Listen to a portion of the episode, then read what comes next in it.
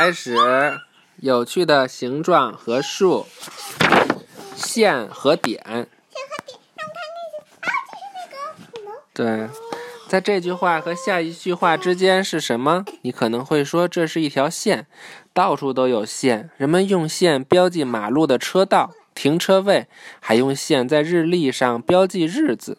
什么是一条线？它是一个又长又细的记号，它可以是直的，可以是弯曲的。一条直线是两点之间最短的距离。一条直线是什么？两点之间最短的距离。一个点没有长度或宽度。一起说呀。想跟你说一遍。一个点没有长度和宽度，它只有位置。为了表明它的位置，我们可以画一个点。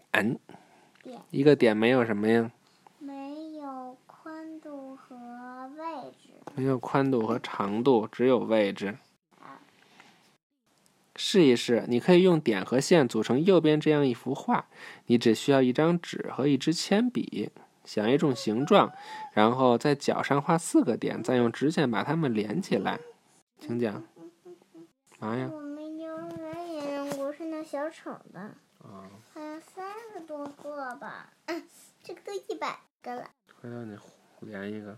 预习下一课，角和三角形。我看，嗯，嗯，你先翻那一页行吗？就这样，角和三角翻形那。页，嗯，我连一下。那先结束了啊，拜拜拜。